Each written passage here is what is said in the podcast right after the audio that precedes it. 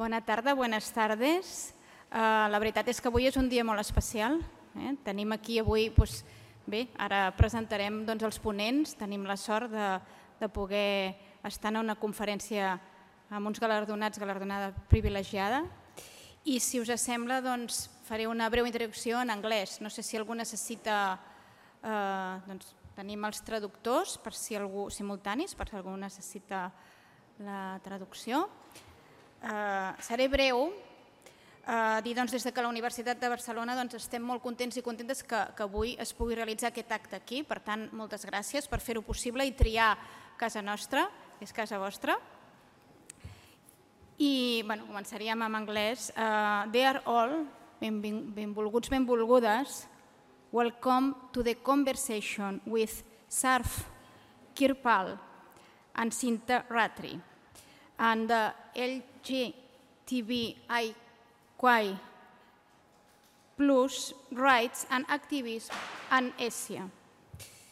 The 2022 Casa Asia Award in the category of diversity and sustainable development has been awarded to serve, sorry for the spill the name, to serve uh, and Sinta uh, for their contribution to gender equality in Asia, in Asia, and in particular for their struggle from legal practice and social activism in favor of the dignity and rights of LGBTIQ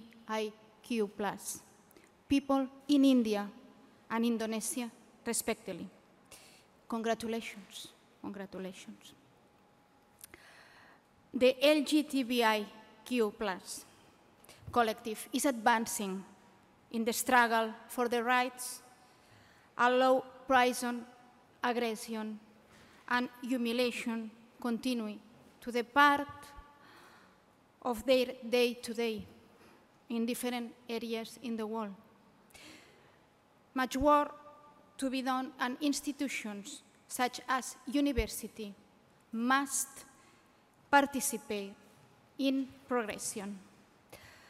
Many thanks, many thanks to everyone who has made today, this day possible, especially Casa Asia. We hope uh, you enjoy the day. Thank you very much. Thank you.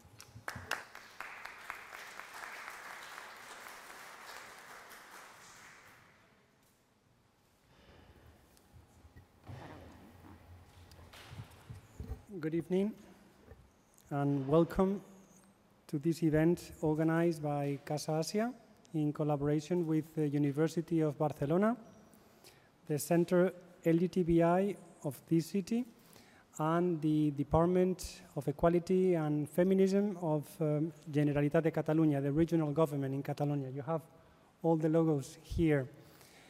I'm Javier Parrondo, the director of Casa Asia.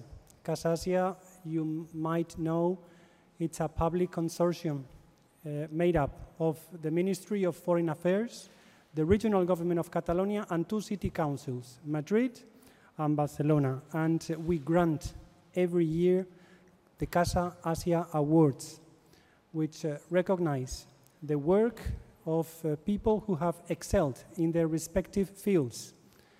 In this particular case, in the field of diversity and sustainable development.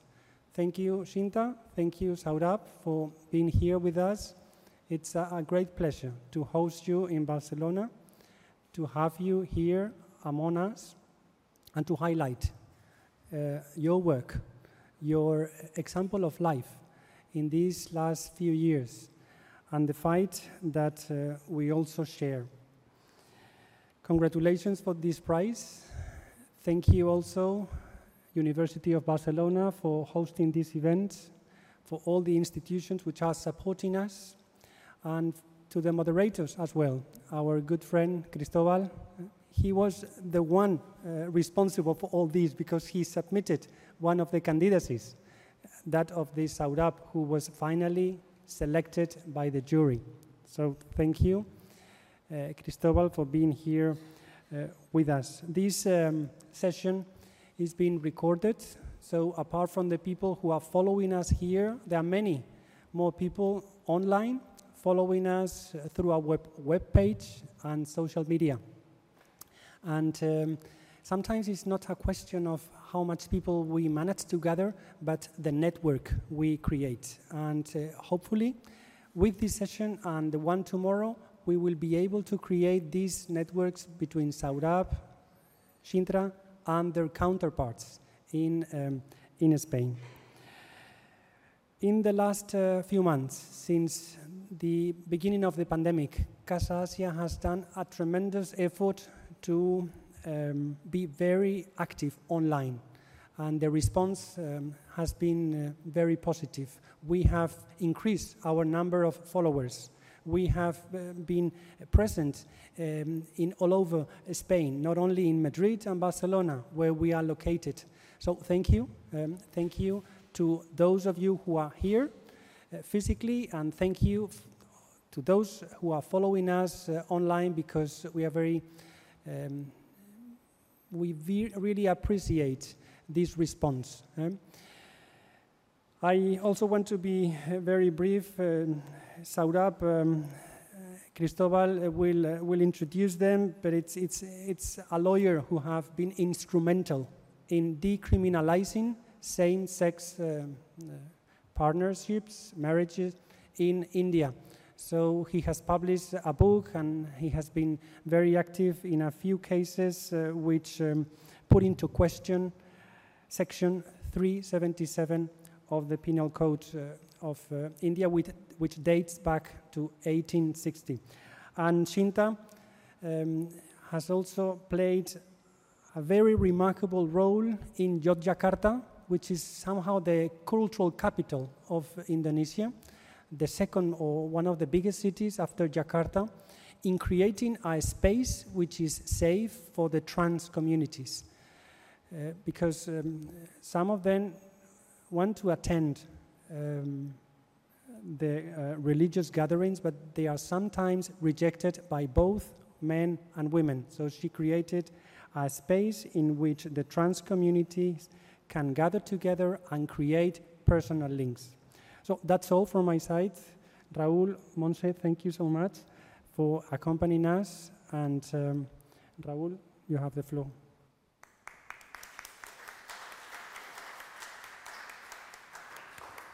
Thank you very much, Javier. Good afternoon, everybody. Uh, as the Vice Rector of Internationalization Policy, doesn't work?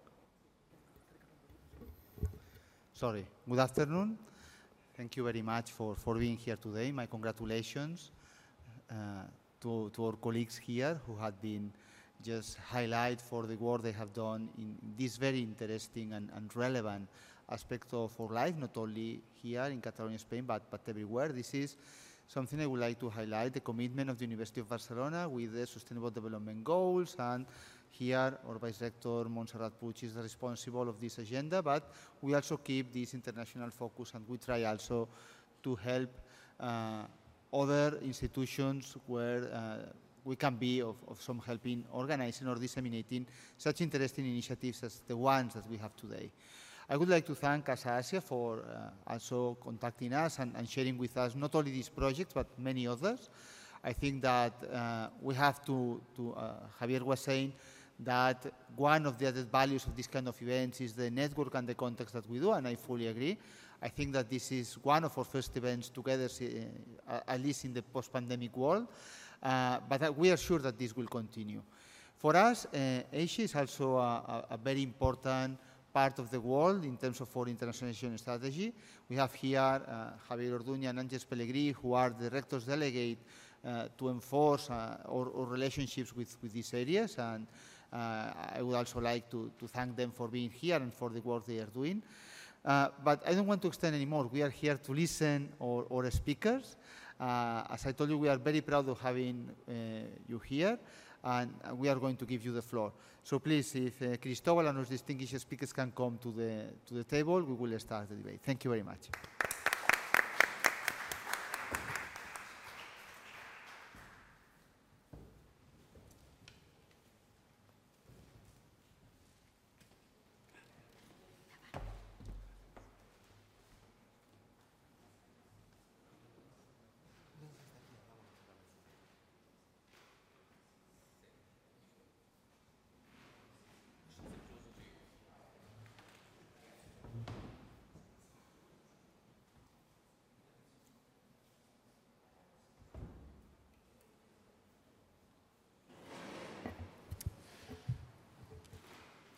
So thank you, everyone. Um, Sorav, I'm really happy to be here with you. I'm thrilled uh, to start this conversation.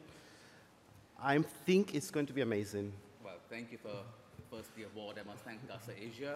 I must thank all of you to take time out and come uh, when you could be having a beer outside instead to hear us. uh, and thank you, Cristobal, for take, taking the time to interview me. Let's, let's hope it's fun. My pleasure. I, I would like to thank uh, the University of, Bar- of Barcelona for hosting us today in this amazing chapel. Also, I would like to thank Casa Asia for organizing this event and for being a very dynamic, a very committed, uh, an institution that has made a lot of effort to bring together Asia and Spain. And you have done a wonderful uh, job, Javier, uh, that is the director, and also to the team that has made this event possible. Uh, two extraordinary women, uh, Gael, Elvira, but, but I know there is many people behind this event. Thank you to all of you for making it possible. And, uh, and finally, thank you to Cinta and to Saurabh for being here with us, for accepting the invitation and for sharing with us your knowledge, your wisdom, your experiences, and, uh, and your life. We are really eager to listen to you today. And finally, this is Cristobal Alvear. I'm going to be the host, the moderator today. A uh, little bit about myself. I've been living in, in Asia for uh, almost 15 years, in India and Pakistan, and also now in Malaysia. Uh, I am a legal advisor and an institutional counselor but I'm also a professor of constitutional law, uh, and my field of expertise is constitutionalism and gender in Asia, with a special focus on uh, gender and sexually diverse people. That I guess is the reason that I'm here today, moderating this, this session. And uh, just a little bit of heads up of what is going to happen today. We are going to have a one-to-one conversation, Soraf and, and myself, for 30 minutes. Then uh, we will follow with Cinta, also one-to-one conversation for, for 30 minutes. And then we will open the floor to the audience if someone wants to make a question or contribute to the dialogue. And uh, that, that's all. So, uh, Saurabh, namaste. Welcome to, to Barcelona. Uh, and uh, Javier has uh, said a few words about uh, Saurabh's profile. Just for you to know, so uh, read law in Oxford University. Then he did his master's degrees in, at Cambridge University, and after a short period in um, Switzerland, working at uh, United Nations, he moved back to, to India, uh, where he's from, and he has been an advocate before the Delhi High Court and the Supreme Court for more than 20 years. And uh, as Javier said, and I love the word uh, he used, he has been instrumental of making possible the decriminalization of homosexual sex, of same-sex relations in India, uh, thanks to the Navtej Singh Johar, the 377 judgment uh, of 2018. Correct. Uh, but Soraf is, of course, more, more than that. He, he has been living an openly gay life in India even when it was criminalized to be gay. And, uh, and also he has edited a book, Sex and the Supreme Court, how the, uh, uh, the law is upholding the dignity of the Indian citizen, if I'm not mistaken. You've an excellent memory. I don't remember it. so it's a, it's a, it's a very nice uh, book about the relationship between the Supreme Court, uh, sex and gender and sexuality, and all the judgments. Right and, uh, and all the things the Supreme Court has done to trans transform the Constitution to make a space for gender and sexually diverse yes. people. So thank you, Saurabh, to be here. And uh, to start with this conversation, Saurabh, uh, I would like to know, we have, you are a lawyer. You said in your Twitter account that you are an accidental activist. You are uh, openly gay uh, citizen of India. Uh, but who is Saurabh Kirpal? Uh, what is your background? Uh, how did you become uh, an activist? Well, who is Saurabh Kirpal? Well, it's, I hope, something that I don't have to go to the hospital to find out. Uh, I am a person who just wanted to live my life. I am just a person who wanted to be true to myself. I was a lawyer. I read commercial law. I did practice. I earned money. Uh, I knew I was gay, and while I lived openly as a gay person, it was not something I shouted out from the rooftops, partly because I could not. Because in India, as Cristobal said, that if you were a gay person, you faced the threat of criminal sanction because the law made homosexuality a crime. So all of us lived and we were as open as we could be. Uh, but you couldn't really fulfill your entire needs, wants, desires just to live your own life. Uh, and that is when the litigation started, the case started in the constitutional courts to decriminalize homosexuality, which is recognition of the fact that two people could simply sleep with each other without worrying that they'll go to jail. It seems like a small thing, but it was had tremendous impact on our lives. So really, when I was seeing that matter being filed initially in court, is when I felt as though I was part of a system, I was invested in that system, I was a lawyer who used to appear before these judges every day. And yet, it was as though the courts were blind to my existence, to existence of the entire queer community. There was a complete veil of ignorance on, uh, or knowledge on, on the part of the, the powers that be. So I felt compelled to actually start the litigation. And me, along with a team of other lawyers, we all decided that we will file this case and we will fight it all the way through ultimately to the Supreme Court, where in 2018 there was a, a, an excellent judgment which finally read down the Section 377 of the Penal Code. And I'm glad to know that I am no longer sleep a criminal uh, often. Uh, but Saurabh, did you feel like a criminal in India before the decriminalization? How was your position within society, within your family, within your friends? Well, speaking of myself, uh, no, I did not feel like a criminal because who feels like a criminal? You know, I think even someone in prison doesn't feel like a criminal. Uh, but it's a question of what the statement of the law has an impact on your own psyche. It defines you as a person, right? It makes you feel as though you are not fully a citizen of India uh, or fully a human being. Why citizen of India? When a fundamental act like sleeping with someone or having sex with someone you love is a crime, and the state is telling you, the government tells you that you, you, you be careful. You know, you can go to jail for just being yourself. Uh, so I never felt like a criminal. But yes, I felt as though I was not an equal person. I felt as though I was a lesser person than all my other friends. And I felt, most importantly, that I was an incomplete person. Uh, these were rights that one had to fight for uh, because they effectively constructed me.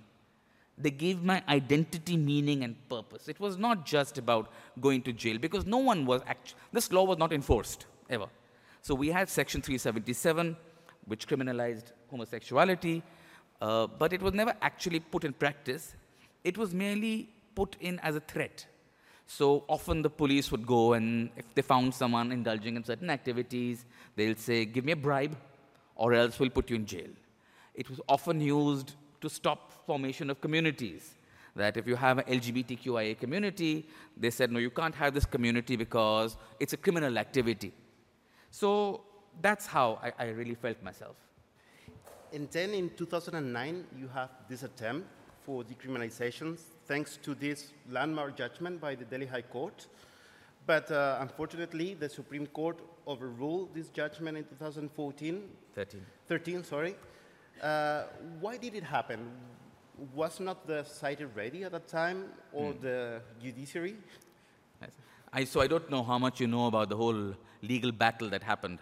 So just to explain briefly in 20 seconds about uh, the course the case took in India.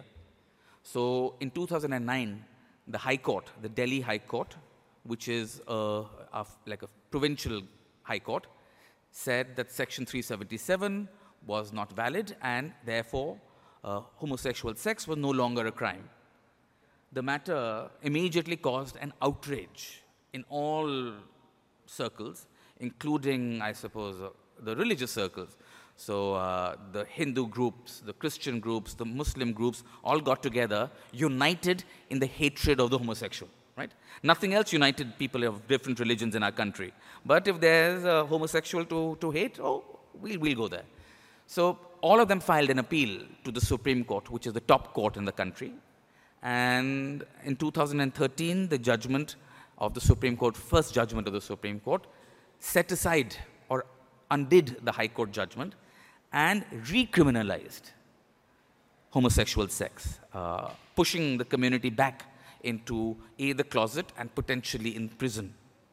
Uh, the matter then went on for another five years, and in 2018 came the judgment that we talked of earlier. But Cristobal's question was, and I think it's a very important question, Cristobal, that how is it that the same court in 2009 and 2018 hold that Section 377 is not a crime, yet the Supreme Court also in 2013 says that homosexuality is a crime or can be a crime. And I think the answer lies in how we try to bring about change in society. If we try to bring about change in civil society through parliament, through activism, through changing public opinion, that is enduring because you build a mass of public opinion that then stays. But we could not do that because it was not going to happen in India. So we were bringing about change through the method of the courts. So you appeal to the conscience of the judges to say that surely you have to abide by what the constitutional principles are, what the morality of the Constitution is. And of course, in that, you run a risk because the Supreme Court is not just a court, it's a court where there are judges. And three judges will think one way, another three will think another way. Uh, these are, so in 2013, we were unlucky. We got two men uh, who heard the case, very conservative. They came from small towns and obviously were closet homophobes and decided to recriminalize uh, homosexuality. So I think it was first people, those two people. Bad luck. Bad luck. But then you had another chance, and you start with this security petition uh, mm. for uh, overturn this uh, review judgment, and you were part. Mm. As Javier said, you were instrumental in, the, in this judgment. What do you remember of those hearings before the court? Yes. What do you remember of standing for your community, for yourself, yeah. for your rights? Yeah. How was it?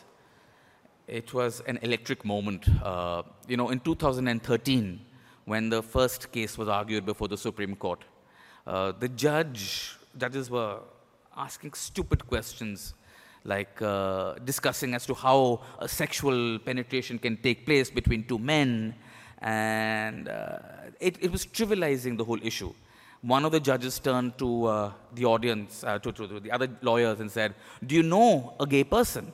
Because these two men had managed to come all the way to the Supreme Court of India without encountering a single person from the queer community. It's a miracle, but they managed. So that was 2013.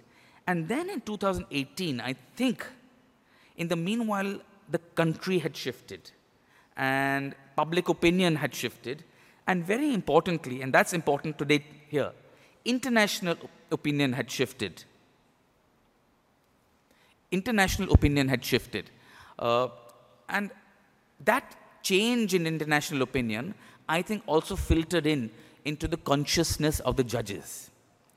So when I stood up, and there were a few people who had argued, there were about 10 petitioners, so there are three or four of us lawyers. Each of us argued a different aspect. But there were two people, me and Menaka, were the only two lawyers who were openly gay. And I think when we addressed the court, it was not just about the barren words of a constitution or the law. It was an appeal to the conscience of the court. an appeal really to the well being and sense of the court, but most importantly, an appeal to their sense of history. That which paths did our country want to go down? Which paths did our court want to go down? Do we want to go down a path where rights are restricted and you have to fight for everything? Or do we want to live in a country where you, where diversity is rejoiced? And, and, and I think I was standing there and telling those judges, and they knew us, you know, there's the, a camaraderie between the bar and the bench, and they knew both of us are openly gay. And it was, I think, also maybe difficult for them to look us in the eye and say, no, we will not give you those rights. But I think I'm being unfair on those judges. There were four men and one woman on that panel, people of exceptional integrity, and even greater brilliance, but most importantly, compassion. You know, you can't win rights uh, either from the courts or parliament or civil society without engendering some form of compassion in, uh, in, in your community, really. And the interesting thing is that that compassion is written in the judgment. You can read Chandrachud's uh, part, Yes. Yes. And, and you see wonderful words uh, asking also uh, uh, forgiveness to the community. Yes. And is a very important thing. Uh, what, what, do you th- what do you think about that judgment?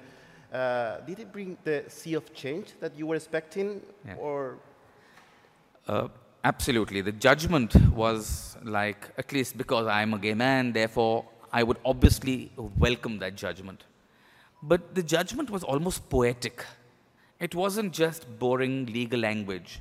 Uh, each judge felt as though the weight of history was upon them. And for instance, as you said, apology, one of the judges said that the court owes an apology to the members of the LGBT community and their families for not stepping in earlier, for making people live a life of crime. You know, it's okay in 2018, we come and our rights are given. But what about those people who lived, loved, and died in the 70s, 80s, 90s, who never smelt the freedom which we were talking so eloquently of? So it was really nice that the court recognized that it had actually faltered in the past. And in that recognition that it had not given us our rights in the past, it felt compelled that they will not repeat the mistake in the future. And that is the most important thing about this judgment, is not merely about what it did, but it is a promise that it holds for the future. That we are with you, we, the Supreme Court of India, are with you. The Constitution, with its beautiful, glorious words, the poetic words, you know, to a person who does not need it, equality, dignity, autonomy, these are sterile words. They don't mean anything.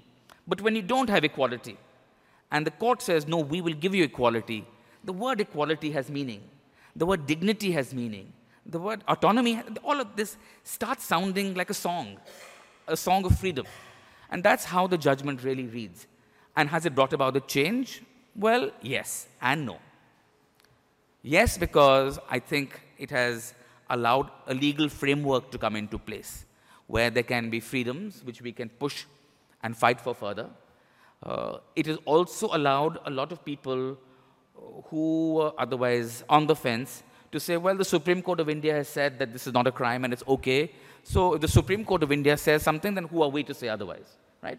So there's a moral authority that the courts have that, that has come and that's changed society. But no, also because, Cristobal, one judgment won't change a heart or a mind of everybody. There are people who have been homophobes all their life, right? They're not going to wake up one morning, read in the newspapers that today the Supreme Court of India has given this judgment, and hey, I love all people of the LGBT community. No, it's not like that. That will take effort. But this judgment is a very important step in addressing or starting a dialogue of communication with these people.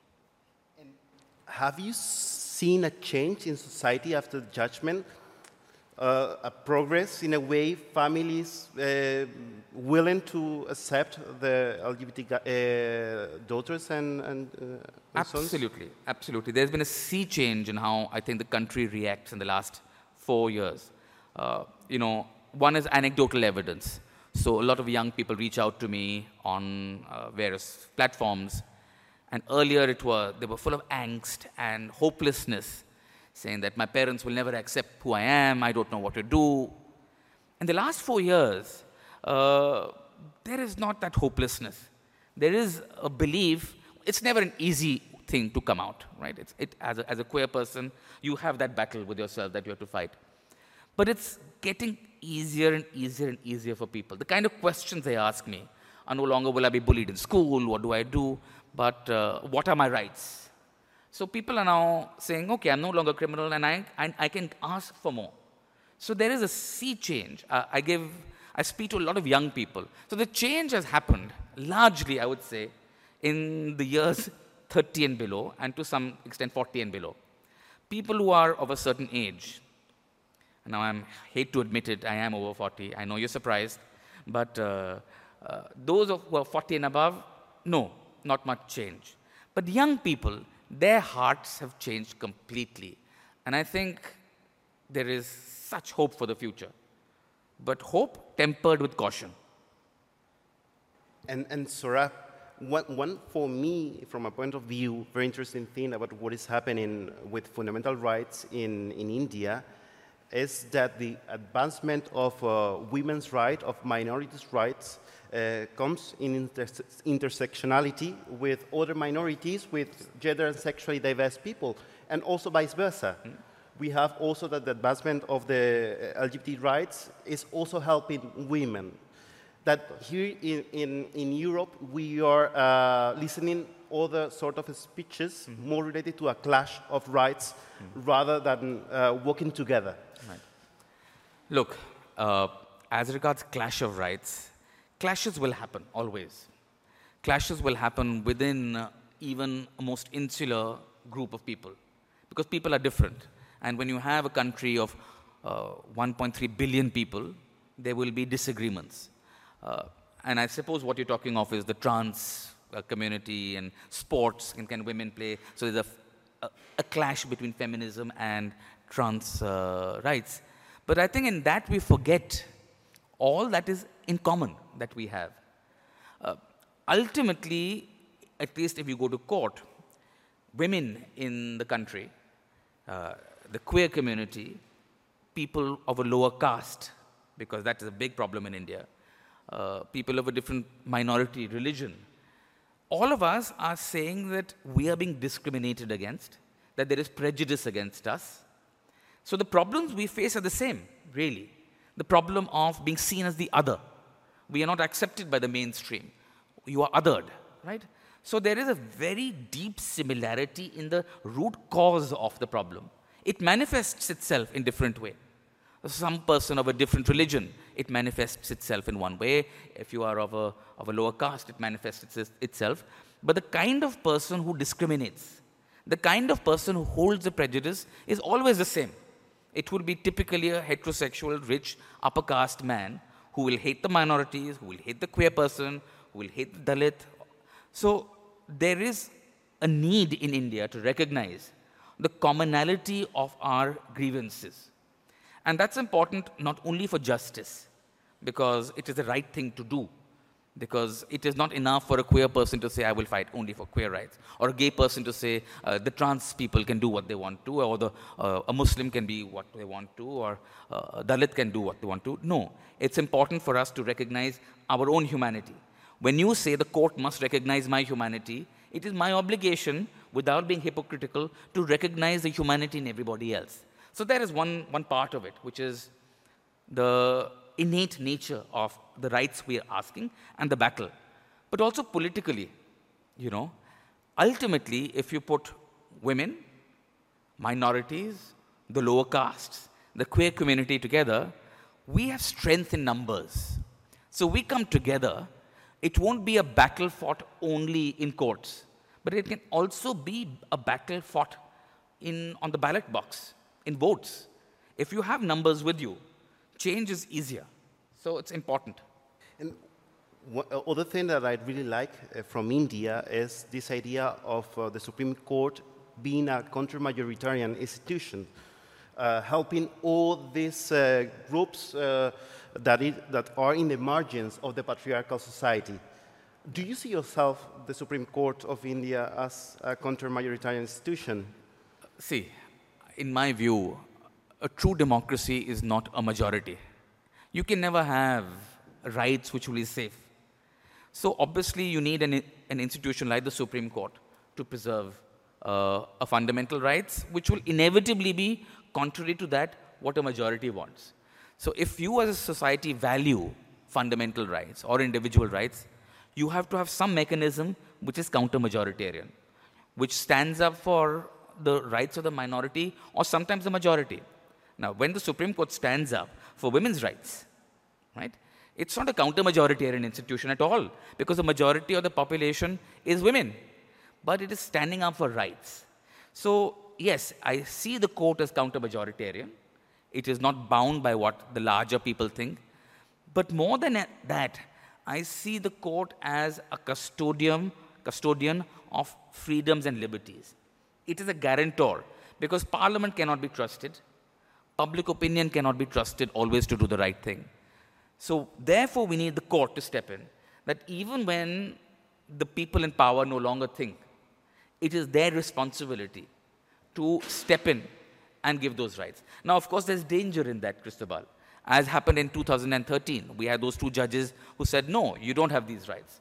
But we have no option but to place our faith in this institution. And is your faith strong enough to believe that in few years the Supreme Court will legalize the same-sex marriage? What, is, what are your views about it? Look, we filed a case for recognition of uh, marriage equality, and we don't, as lawyers, file cases if we think we are going to lose them. That's bad lawyer. So we filed this case thinking we have an even chance of winning this case, uh, partly because I think the law is on our side after the judgment of 2018, the legal principles that have been laid down, it's clear to me that really same sex marriage has to be permitted and marriage equality has to come in. But I think it's also we are appealing, as I said, to the judge's sense of history. We are asking them today that look, countries across the world are going in one particular way. Do you want to go with those countries which are, okay, to some extent or lesser, democratic and legitimate, or do you want to go down and be compared to countries where no right is safe? So we are appealing to the conscience of the judges. I'm hopeful. How long it will take, I cannot say, but hopefully long enough, uh, short enough. And, and Saurabh, just the last question before moving to, to Shinta. Uh, uh, I, I, would like to know, uh, going back to personal, you have been nominee uh, uh, as a, a, a, justice before the Delhi High Court. Uh, things are slow, to say the least. And, uh, and my question is, would you say that it's a glass ceiling for LGBT people for getting access for those top positions uh, within the judiciary, the legal world, or maybe within the business sector? I think there is a glass ceiling is a is a not enough strong word for it. There is virtually no person who is openly gay uh, or lesbian or trans in the public sector, in parliament, in the higher judiciary, in business. No one, nowhere. Uh, there is as though queer people don't exist. If you are rich and powerful, you can't be queer. Now, obviously, that is not the reality, right? Uh, so we need to change that. Not only because it's uh, you, you need to reflect society, but you need to create role models, you know. Uh, for a young person in a village, to see a person who is a judge in the High Court, who is an openly gay person, it, the person feels that yes, maybe I too can become a judge of the High Court. Equally importantly, they can go to their parent and who the parent is saying that, no, my God, what are you? I mean, you, have, you, you can't be gay and you must be, uh, and you know, who look down on their children, that child can go and say that, look, it's no longer that bad being a person from an alternative sexuality. Not just me, look, there's a judge of the High Court who's also gay. So that brings about a very positive feel in society. But we have a big problem that uh, there simply are not enough people, or in fact, there's nobody, there's not a single parliamentarian, not one MP today who is an openly gay person. In our Supreme Court and our High Courts, not one judge who is gay. Now, that's not something that can, can continue, and that is why we have to fight to bring about the change. Thank you so much, Saurabh, uh, and thank you for being instrumental. For the advancement of the LGBT rights in, in India. We will move now to the conversation one-to-one with Shinta, and then we will welcome back Saurabh for the dialogue with the audience. Sure. Thank you.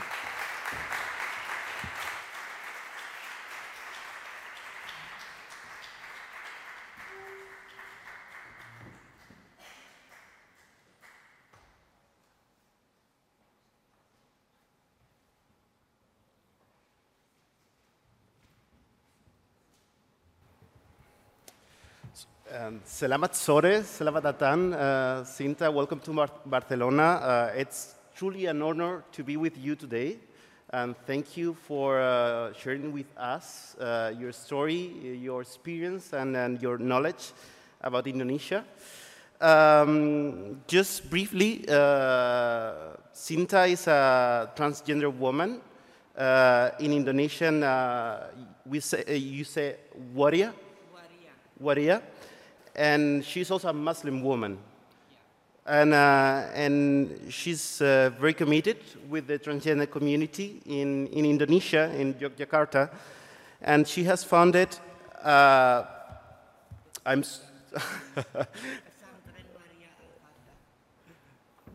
a, a boarding school for, for, for transgender uh, people in, uh, in Yogyakarta. And uh, she, she has been very successful uh, helping transgender women in, uh, in her town, despite all the challenges and all the adversities uh, she uh, has faced. So, uh, Shinta, I I would like to start this conversation uh, by asking you uh, about the beginnings. Uh, how was your youth? Uh, how was your life uh, uh, being a uh, transgender woman in, in Indonesia? Kehidupan ibu sebelumnya sebelum menjadi sebagai uh, waria di Indonesia? Eh, ya, di saya dari kecil itu eh, merasa eh, eh, diri saya seorang perempuan, walaupun saya terlahir laki-laki, dan eh, itu saya rasakan sejak saya masih di sebelum sekolah. Yeah, uh, since I was a kid, I already feel I'm a woman, even though I'm born as a male. And it started since before school, I already started to feel it. Kemudian waktu di SMP saya mulai dikelompokkan sebagai perempuan oleh guru saya. Di situlah saya semakin yakin bahwa eh, saya ini perempuan walaupun saya terlahir laki-laki. And during the junior high school, my teacher put me on the woman section, the girl section, and that's the time I'm more confident uh, to be a woman.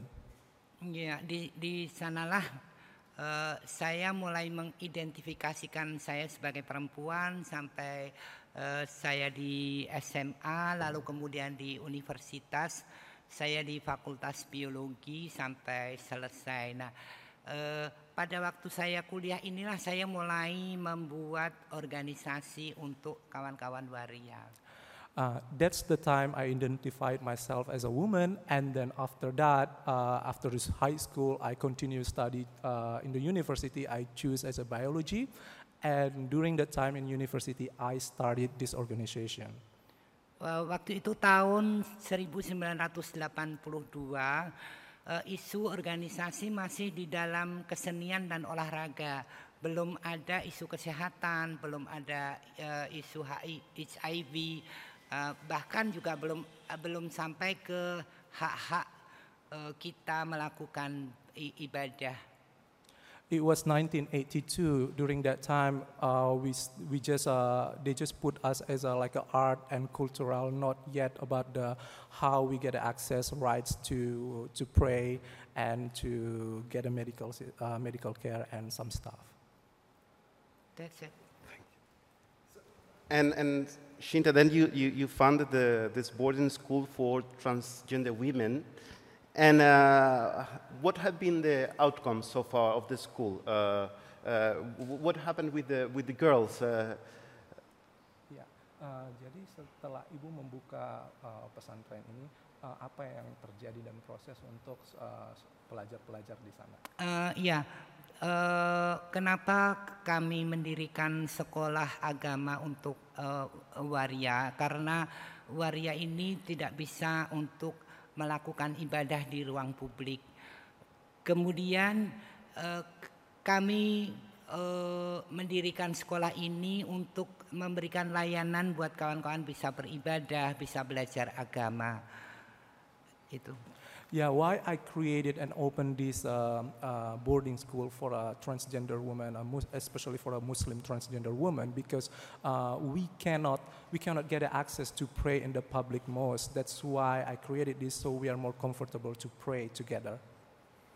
Uh, di sana uh, di masjid itu uh, dibedakan antara laki-laki dan perempuan sehingga waria kan kebingungan mau di laki-laki apa mau di perempuan. Di situlah kemudian menjadi problem uh, di sana juga ketika mereka berdandan laki-laki dan masuk kelompok laki-laki uh, dia akan tetap mengalami uh, diskriminasi seperti penolakan tidak mau diajak salaman uh, akhirnya semua waria baik di Indonesia ataupun di Malaysia itu uh, sholat sendiri di rumah, tidak mengakses uh, masjid. Yes, at the public mosque in general, uh, they separated of women and men, and the transgender uh, woman in Indonesia couldn't come to the mosque because uh, they're confused either if we go to the men's section or the women's section. Even though you go to men's section, they don't want to uh, touch you or they're against you to come with them. That's why, even though in Malaysia uh, somehow, that's why we uh, they pray that, uh, they pray by their own, se- own selves uh, at their own house. Jadi kemudian uh, di sinilah kami bisa belajar uh, agama, bisa mempraktekkan secara bersama-sama untuk melakukan ibadah.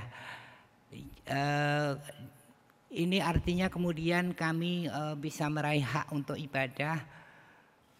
Bahkan uh, tahun yang lalu kami membuatkan uh, kawan-kawan waria Kristen untuk bisa beribadah juga di dalam kelompok yang lain. Kalau di dalam uh, kelompok Islam ini ada 62, uh, di kelompok Kristen ada 20 orang yang dibimbing oleh uh, gereja gereja lokal di sana.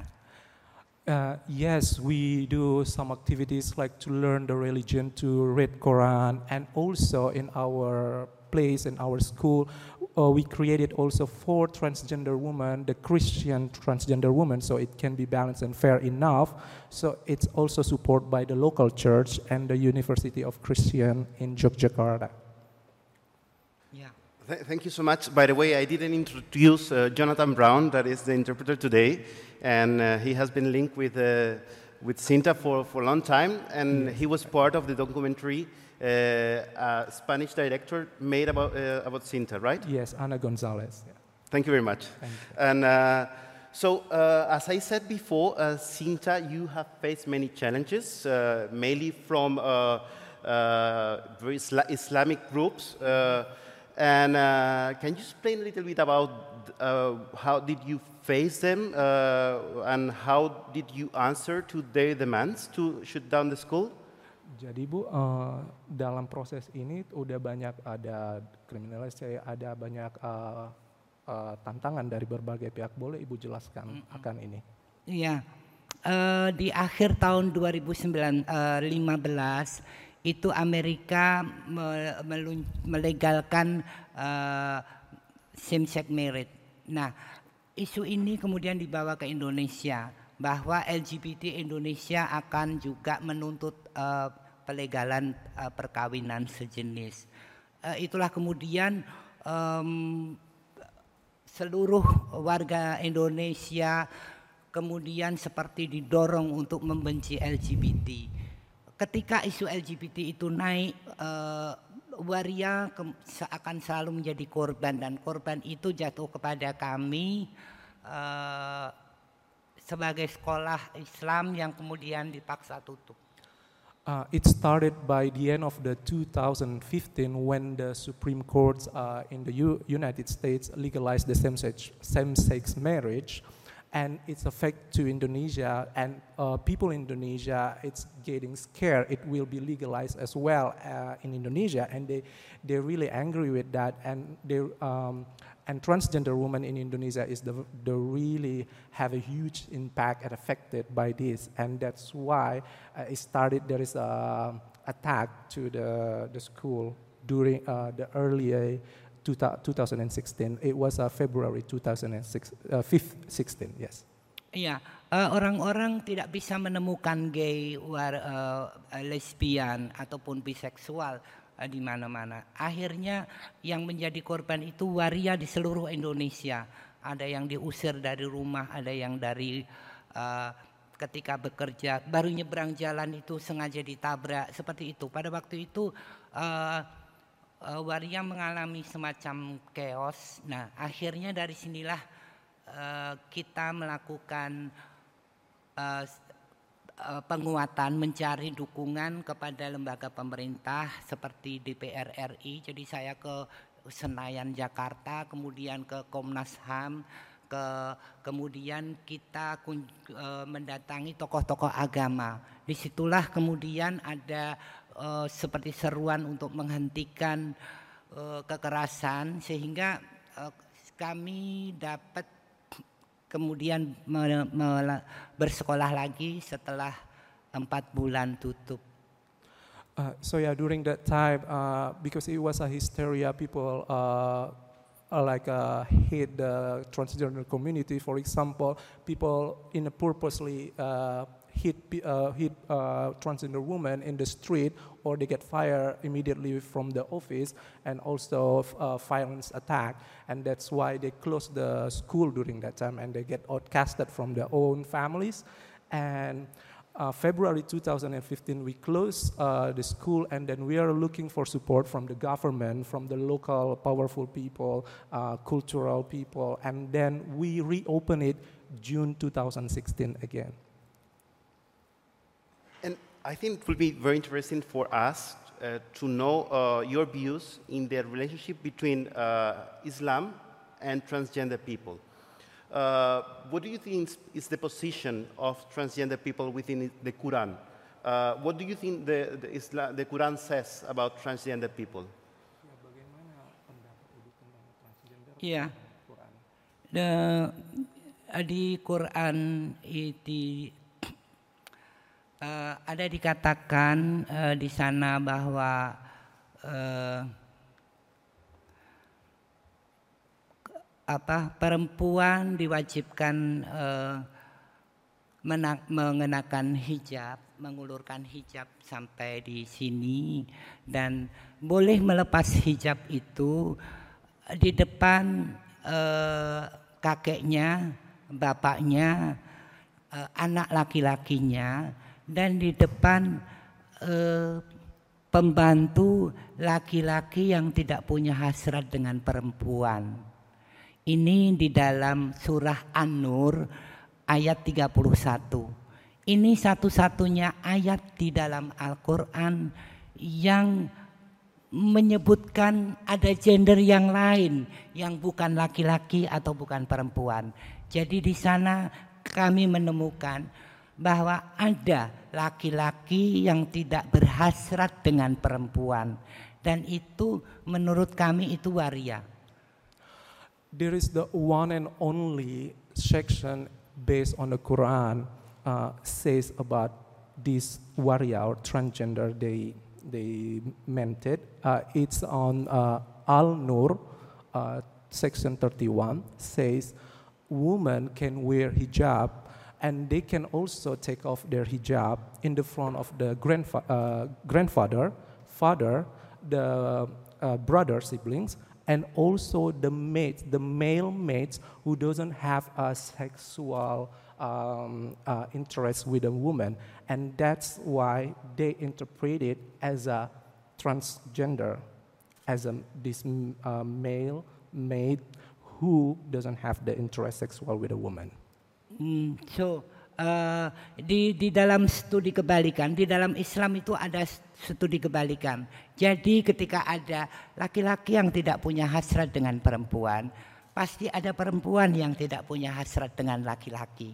Itulah sehingga kami menemukan uh, deviasi uh, identifikasi gender selain laki-laki dan perempuan. Yes, of course, and since uh, there is a, on the Quran says there is a male who doesn't have a sexual inter, uh, interest with a woman, then there's a study which is in the opposite, which is also exists. A woman doesn't have a, sexual interest uh, with a male, so that's why it's not only male and woman, uh, male and female. There's transgender. And uh, Shinta, talking about the future and the challenges ahead, uh, how do you see uh, what is going to happen with the transgender community uh, within Indonesia? Do you think that uh, an act or any legal development can be taken to protect the transgender community in Indonesia, as it happened in other countries in Asia? Kedepannya Bu, bagaimana Ibu Ibu uh, melihat uh, apakah transgender di Indonesia itu akan ada hak-haknya, uh, uh, ada prosesnya?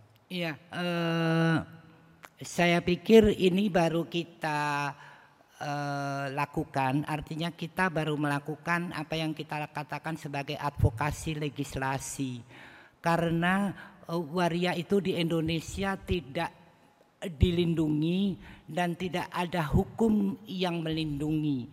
Sehingga kami mendorong pemerintah untuk mengeluarkan hukum ini sebagai perlindungan uh, kepada uh, komunitas waria. Ini kami melakukan secara serentak bersama-sama di seluruh Indonesia. Kami punya jaringan waria itu uh, seluruh provinsi dan kami bergerak bersama-sama untuk melakukan advokasi ini.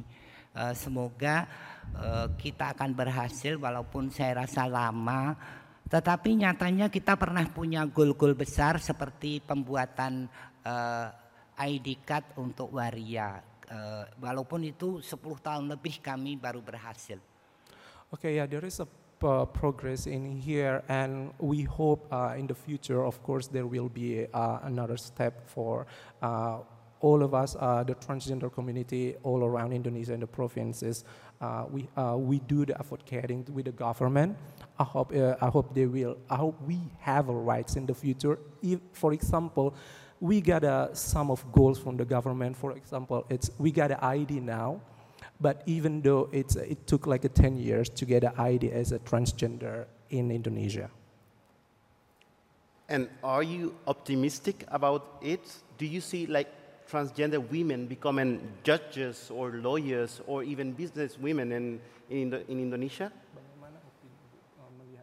Melihat ini ke depannya, apakah transgender waria di Indonesia itu bisa jadi pemimpin atau mungkin sebagai pengacara ke depannya? Uh, iya, beberapa uh, di mulai tahun uh, 2010 ke atas mulai banyak uh, mahasiswa uh, yang itu waria, artinya um, ke depannya banyak eh, profesi-profesi uh, yang dipegang oleh waria. Walaupun uh, secara legal mereka tidak bisa diterima bekerja dengan identitas waria. Inilah yang sesungguhnya menyedihkan. Tetapi uh, banyak uh, institusi yang non pemerintah yang kemudian mempekerjakan uh, prof, uh, waria dengan profesi yang baik Yes, of course. After 2010, so many now the young generation became uh, more open as a transgender, and they they went to the universities. And I hope in the future they will be as a lawyer, as a, in the government, even though it's difficult to find a job. But a non-government uh, institution hire them. Some of them now there is a there is a step. Thank you so much, uh, Shinta, for sharing with us your story your knowledge uh, and your wisdom, and congratulations for your excellent uh, work you are doing in, in Indonesia. We are going to welcome back Saurabh.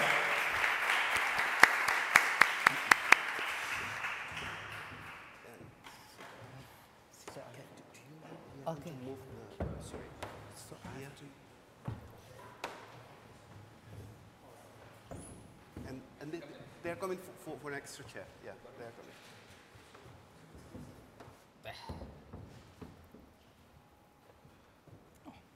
Miracle. You want to sit here next to Shinta? Come. So you can sit next to her. So now we have 15 minutes for questions or comments from the audience. Uh, anyone who wants to comment of what we have learned today? You better ask questions, otherwise we will start speaking for another 15 minutes. I I have a curiosity to start with. Do you identify yourself with the LGBTIQA plus uh, acronym? Or do you think that is a Western-based constructor kind of uh, uh, idea? Apakah Ibu mengidentifikasi Ibu sebagai LGBT atau itu hanya sebagai term dari negara barat?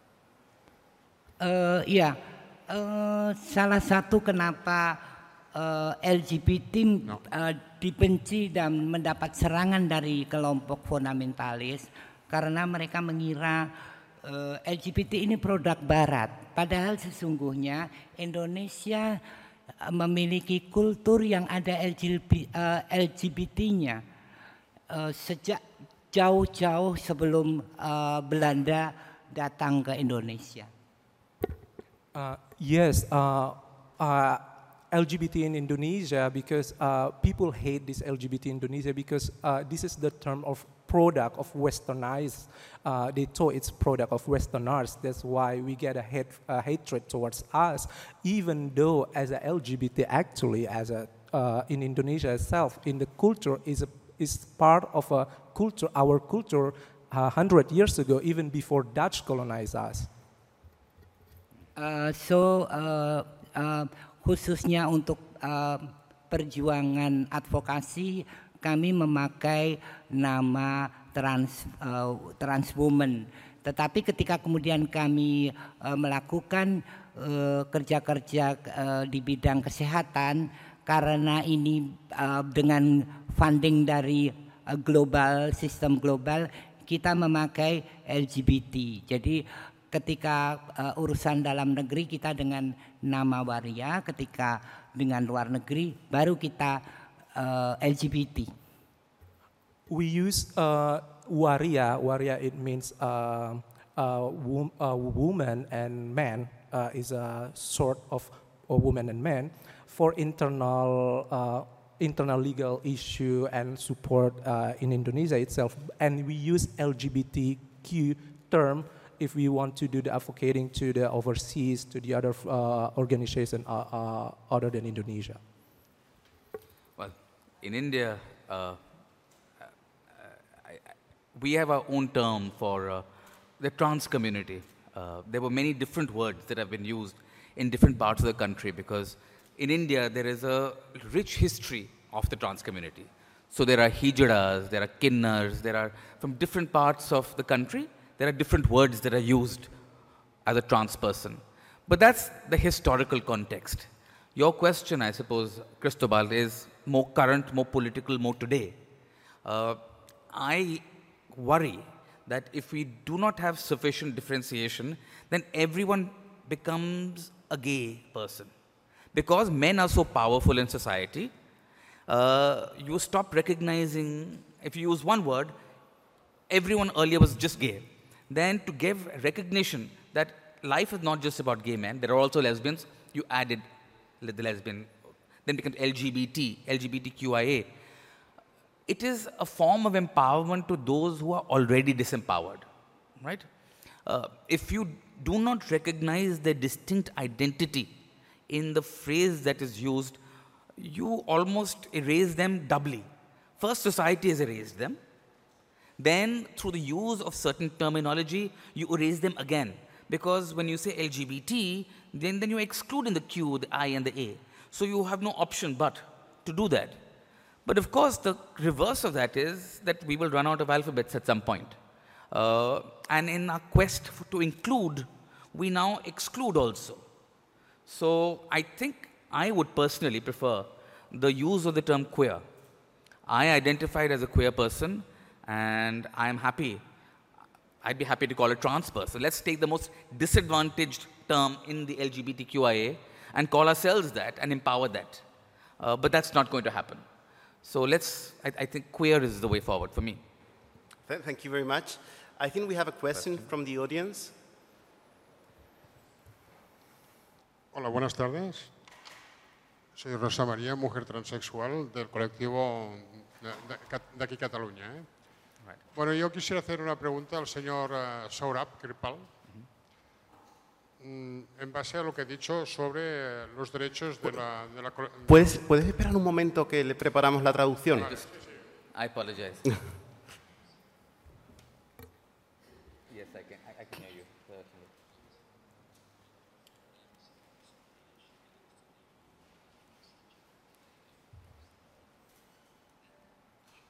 Yes. ¿Ya? ¿Sí? Vale. Pues eh, mi reflexión sería la siguiente. Eh, usted ha hablado perfectamente de lo que son los colectivos LGTBIQA, más plus, todas, las, todas las siglas habidas y por haber, en lo que es en el contexto de la zona de la India donde usted vive, que me imagino que eh, debe, ser eh, por Delhi, me imagino. Pero yo quisiera hacer, un, inciso en, en el tema que ha hablado antes usted sobre las castas y la problemática de todo el colectivo LGTBIQ+, o lo que sea. Resulta que las castas eh, más altas, las que tienen más poder, las castas que tienen educación, las castas que tienen eh, la riqueza de la India en sí, estas están más protegidas por la ley y saben cómo sortear la ley. Las castas inferiores, como usted dice, no tienen esta suerte y si pertenecen a estos colectivos eh, pueden ser eh, maltratados, incluso vilipendiados. De todas formas, también quisiera poner un inciso que también me imagino que en la India sería en, en- en una- en zonas geográficas. Por ejemplo, lo que es el tema del Gujarat, es muy frecuente ver hombres cogidos de la mano paseando por la calle sin ningún tipo de problema. Allí hay un respeto absoluto. Y el 50% de la población del Gujarat es musulmana. Entonces, eh, y se lo digo porque he viajado mucho al Gujarat, ¿eh? por eso se lo digo. ¿eh? Entonces, el, tema es el siguiente. Incluso en Mumbai han, han establecido un festival de cine internacional que es el Kashish, que es uno de los cinco o diez festivales más importantes del mundo. Nosotros, en nuestra asociación, grabamos un documental que fue nominado en el Kashish. No ganó porque, evidentemente, se presentaron documentales mucho mejores. Y realmente eh, fue un orgullo ver que en esta parte de la, de la India pues hay una, una gran comunidad LGTBIQ que vive aparentemente con libertad. Y de la gente que yo estuve hablando con ellos en la presentación del documental, habían un mínimo de cinco castas distintas. Castas me refiero a, estratos sociales. Pues nada más, era por esto. Y de todas formas, también quisiera y aprovecho para felicitar a, a, a Shinta por el gran trabajo que está haciendo en Indonesia, cosa que agradezco muchísimo la presencia aquí en Barcelona. Gracias. Do you want to make any comment, Surab? I'll make a quick comment on that. Uh, I think you explained the problem and uh, in, in your question itself. In a, in a country of 1.3 billion people, we don't expect the trans community to be same everywhere. We do not expect the LGBTQIA community everywhere. But you are right. The one thing which is common across India is caste. You can run away from anything in our country. You cannot run away from your caste. And your caste determines everything. So it's right to say that if you are of the lowest caste and you happen to be a person of the queer community, your position will be much worse than an upper caste person from the queer community. That's true. But that's true even if you are a woman. If you are a Dalit or the lowest caste woman, you will be worse off than a person who's a woman from the highest caste or any other part of it is another form of discrimination that exists.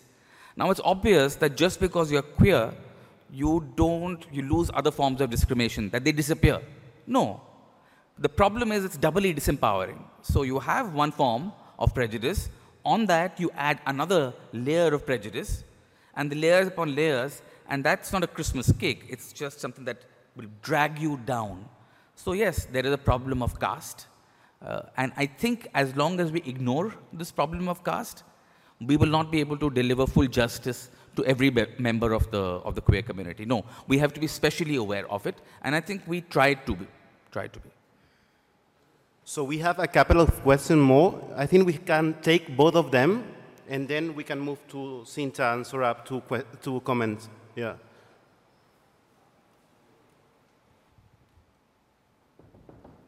Hola, buenas tardes. Eh, quería preguntarle a, ambos ponentes, a ambos ponentes, sobre llevarlo al, al territorio de los derechos humanos. ¿Cómo, cómo en realidad eh, podemos internacionalizar esta lucha que cada uno de vosotros tenéis desde el punto de vista de los derechos humanos y desde el punto de vista, por ejemplo, en el caso de Sintra, eh, con respecto al derecho a la creencia. ¿Ya? Un poco eso. Jadi pertanyaannya Bu, eh, bagaimana Ibu melihat ini eh, sebagai human rights, sebagai eh, dan apalagi transgender di kepercayaan Ibu sendiri sebagai Muslim? We are going to take the, the, the next question, and we can answer them together.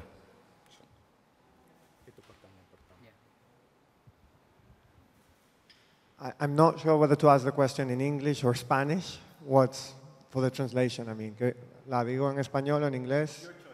Okay, so I'll speak in English because that way I can address you directly. Um, first of all, I want to express my admi- admiration for both of you. I think the work that you're doing in your countries is just amazing, and you're an inspiration to all of us here. Um, I'm curious about something both about Indonesia and India. You were talking about warias and isras. Um, so you were basically talking about trans women. And I was wondering what the situation is like for trans men in your country. Are they as visible as trans women? Um, do you know any? Uh, do you think life is as difficult for them as for trans women? Yeah, that's my question. Thank you.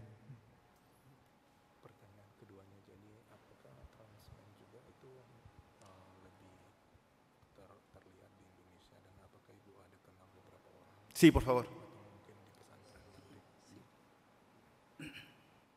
Eh, ¿puedo hablar, no? Yo quería comentar eh, lo sorprendentemente parecido, lo sorprendentemente parecido que es la evolución legal en, en- en India, con el trabajo que habéis hecho vosotros con respecto al tema de los derechos legales, con la evolución que hemos tenido aquí también en, en nuestro propio país. Yo soy fundadora del colectivo de transexuales de Cataluña del 92 y tuvimos una lucha bastante importante a nivel político. Primero fue judicial, gracias al Tribunal Supremo, y luego después político, ¿no? para, la- para cosas tan simples como el, cambio de la, de documentación y el tratamiento en sanidad. Eran dos cuestiones muy básicas, ¿no? en general, que pensábamos que permitirían mejorar la calidad de vida de las personas trans. Em, ha habido una evolución en el término de derechos gracias a este tipo de cuestiones, pero sí, es cierto que, existen, que siguen existiendo demasiados prejuicios y, lo que vosotros llamáis sistema de castas, aquí llamamos clasismo.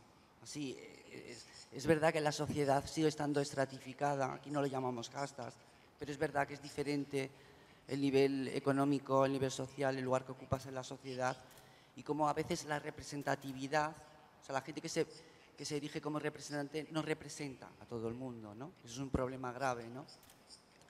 Aquí tenemos determinados problemas derivados del- de la, llamémoslo así, falta de integración social, donde las personas no integradas a menudo no son escuchadas. ¿no? Y eso ocurre en todos los movimientos. Me imagino que os pasará también a vosotros, ¿no? en el movimiento LGTBI o en el movimiento feminista sobre todo, hay un intento de uniformizar la voz, donde la voz de las- la gente más privilegiada es la que habla en nombre de todas.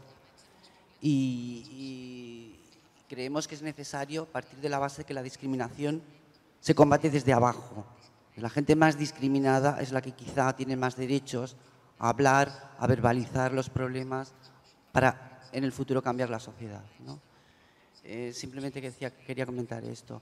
Y respecto a, a Sinta, hombre, me ha llamado la atención la vinculación transexualidad, transgenerismo con religión, porque sí que es verdad que las religiones han sido siempre muy hostiles a la cuestión trans, no solo a la cuestión trans, la cuestión, eh, tra- a la cuestión, el tema de la mujer, el tema de la orientación sexual. Aquí tuvimos mucha represión en nuestro país gracias a una dictadura, al vínculo religión-dictadura, tuvimos bastante discriminación. Eso ha quedado, creo, eh, bastante atrás, pero todavía sigue vigente en la sociedad, gran parte, eh, a la hora de oponerse a los derechos en general. Nada más, simplemente quería comentar esto. Gracias. Muchas gracias. Uh, if you want to comment on the three questions and also doing any kind of uh, ending comment to this uh, conference will be, will be great. We can start with you.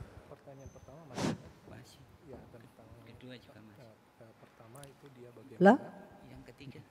Eh, ketiga dia cuma kasih komen In English, we say beauty goes before youth. So we'll let Shinta go first. Oke, eh, baik. Eh, terima kasih. eh, thank you, sister. Eh, saya akan menjawab pertanyaan pertama, bagaimana kemudian Islam dan eh, human right itu bis- ber- bersandingan. Eh, eh, kita tahu bahwa Islam adalah agama yang rahmatan lil alamin. Itu eh, kita percayai, kita pegang bahwa Islam is a blessing all of the world. Eh, itulah kenapa ki- kita selalu punya eh, hanya memiliki berita-berita yang baik seperti kita menghargai perempuan, seperti kita me- mendidik anak yang baik. Eh, Hal-hal itu yang kita bangun. Jadi ketika kemudian ada Islamic phobia yang menggiring eh, mengenai itu, eh, ki- kita hanya mempercayai bahwa Islam itu rahmatan lil alamin dan Islam menjunjung tinggi harkat manusia. Sekali lagi Islam menjunjung tinggi harkat manusia. Itu yang yang banyak tidak diketahui orang. Nah, itulah kenapa Islam bisa menerima waria. Eh, Ustadz kami, eh, imam kami selalu mengatakan ini kepada orang-orang yang belum memahami dan belum menerima waria. Jadi eh, kami berdekatan dengan ulama ini kita menggunakan mereka sebagai corong kampanye tentang hal-hal baik ini bahwa Islam menerima waria karena Islam memuliakan manusia karena Islam adalah eh, agama yang rahmatan lil alamin. Uh, yes, uh, as a human rights and activist, and also as a transgender, and as a Muslim itself, uh, my, rel- my religion, uh, we have to be work together. So, as a Muslim, is a Muslim is a really peaceful religion, and of course, we uh, we always um, stand up for humanity from the rights, and even Muslim itself uh, accepted the transgender, but we just see in the surface about the hatred and Islam- Islamophobia. As my Imam always said to uh, always says to us. Uh, we have to love each other. We have to, uh, because we are human. We are the high, uh, high uh, high human being and love to each other as a, no matter how you are transgender or man or woman. Yes. and I'll give the more boring answers. Uh, as regard your question on international human rights, well, yes, it, everything depends on how we conceptualize international human rights. Historically, individual rights came in the 50s with the ICCPR and the uh, various other conventions. But rights of the queer community, we have never seen part of it. You say that, but you know, even women's rights were not seen as human rights. It's only in CEDAW in 1995, for the first time, when they had the Convention of the Elimination of Discrimination of All Forms Against Women in China, that you started seeing human rights of individuals as also hu- international human rights. And the reason is very clear because international sphere deals itself with interactions between states. So how is it that suddenly an international regime will empower individuals? But I think that was obviously a very narrow or shallow way of looking at, uh, at human rights. So that changed for women in 1995 when CEDAW came. Uh, the fight for queer rights in the as international human rights has been that much more difficult, right?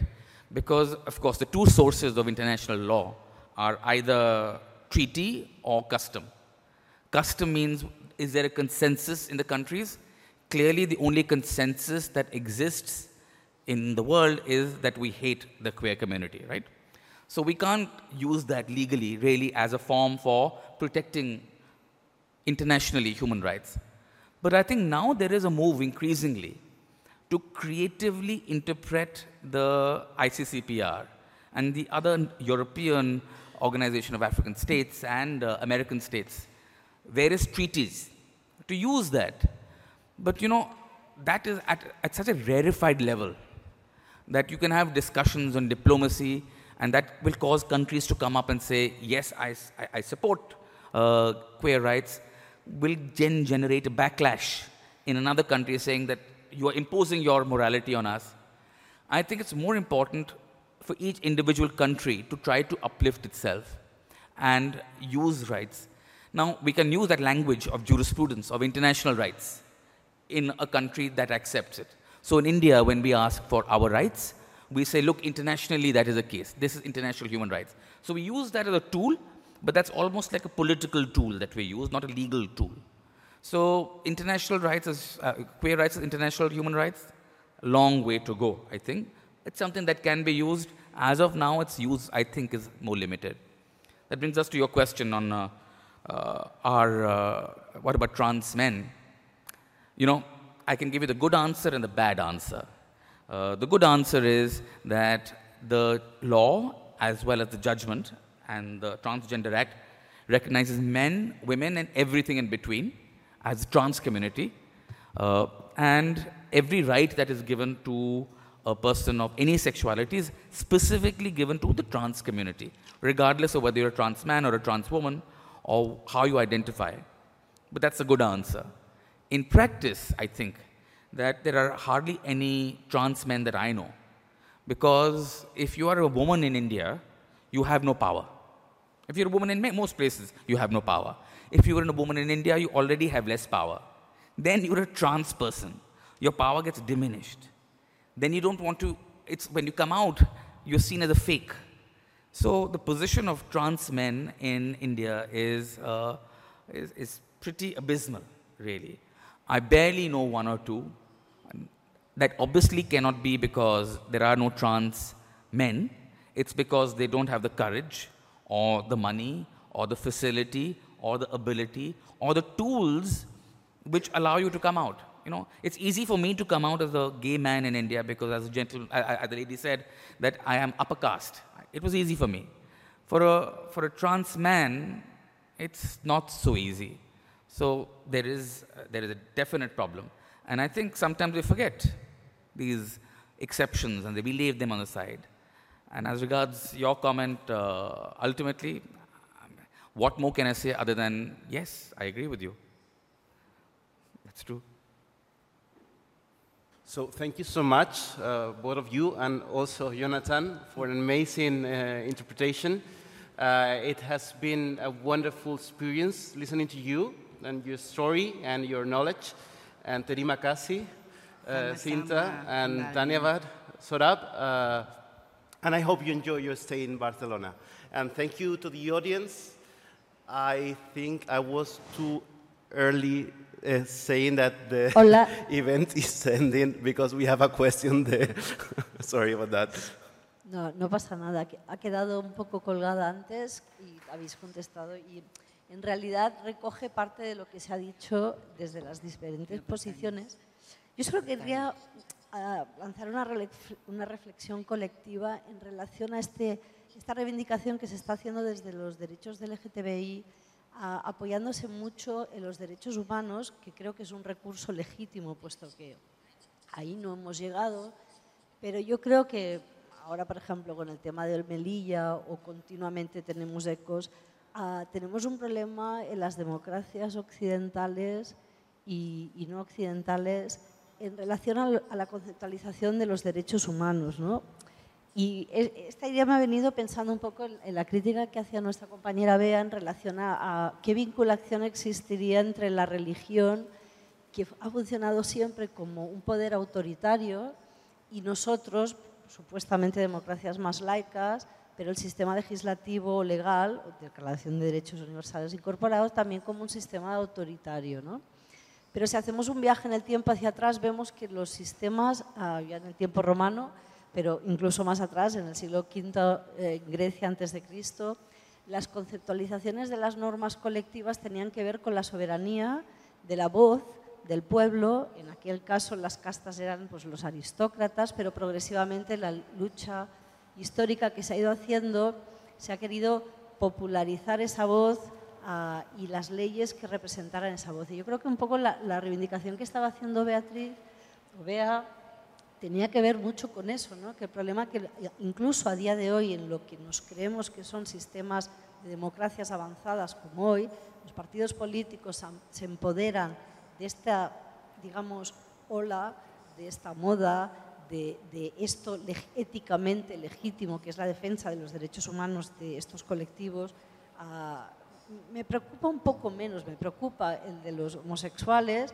pero me preocupa mucho más los de trans porque son menores cuantitativamente, como tú bien has dicho, que solo conozcas uno, alguien en, un- en una región como la India, que es enorme, es una paradoja, porque estoy convencida que debe haber muchísimos, pero sí que son un colectivo mucho más marginal por todo lo que implica. ¿no?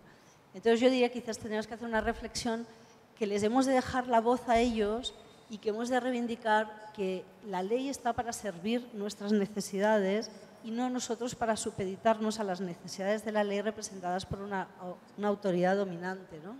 Y eso implica dar mucha más voz o hacer el trabajo que está haciendo Sinta, por ejemplo, que yo creo que es muy digno porque probablemente podría estar en su casa, en su jardín, bastante más tranquila, no mareada por el colectivo general social y está ahí dando porque tiene un compromiso con su propia vida y con la gente que vendrá detrás.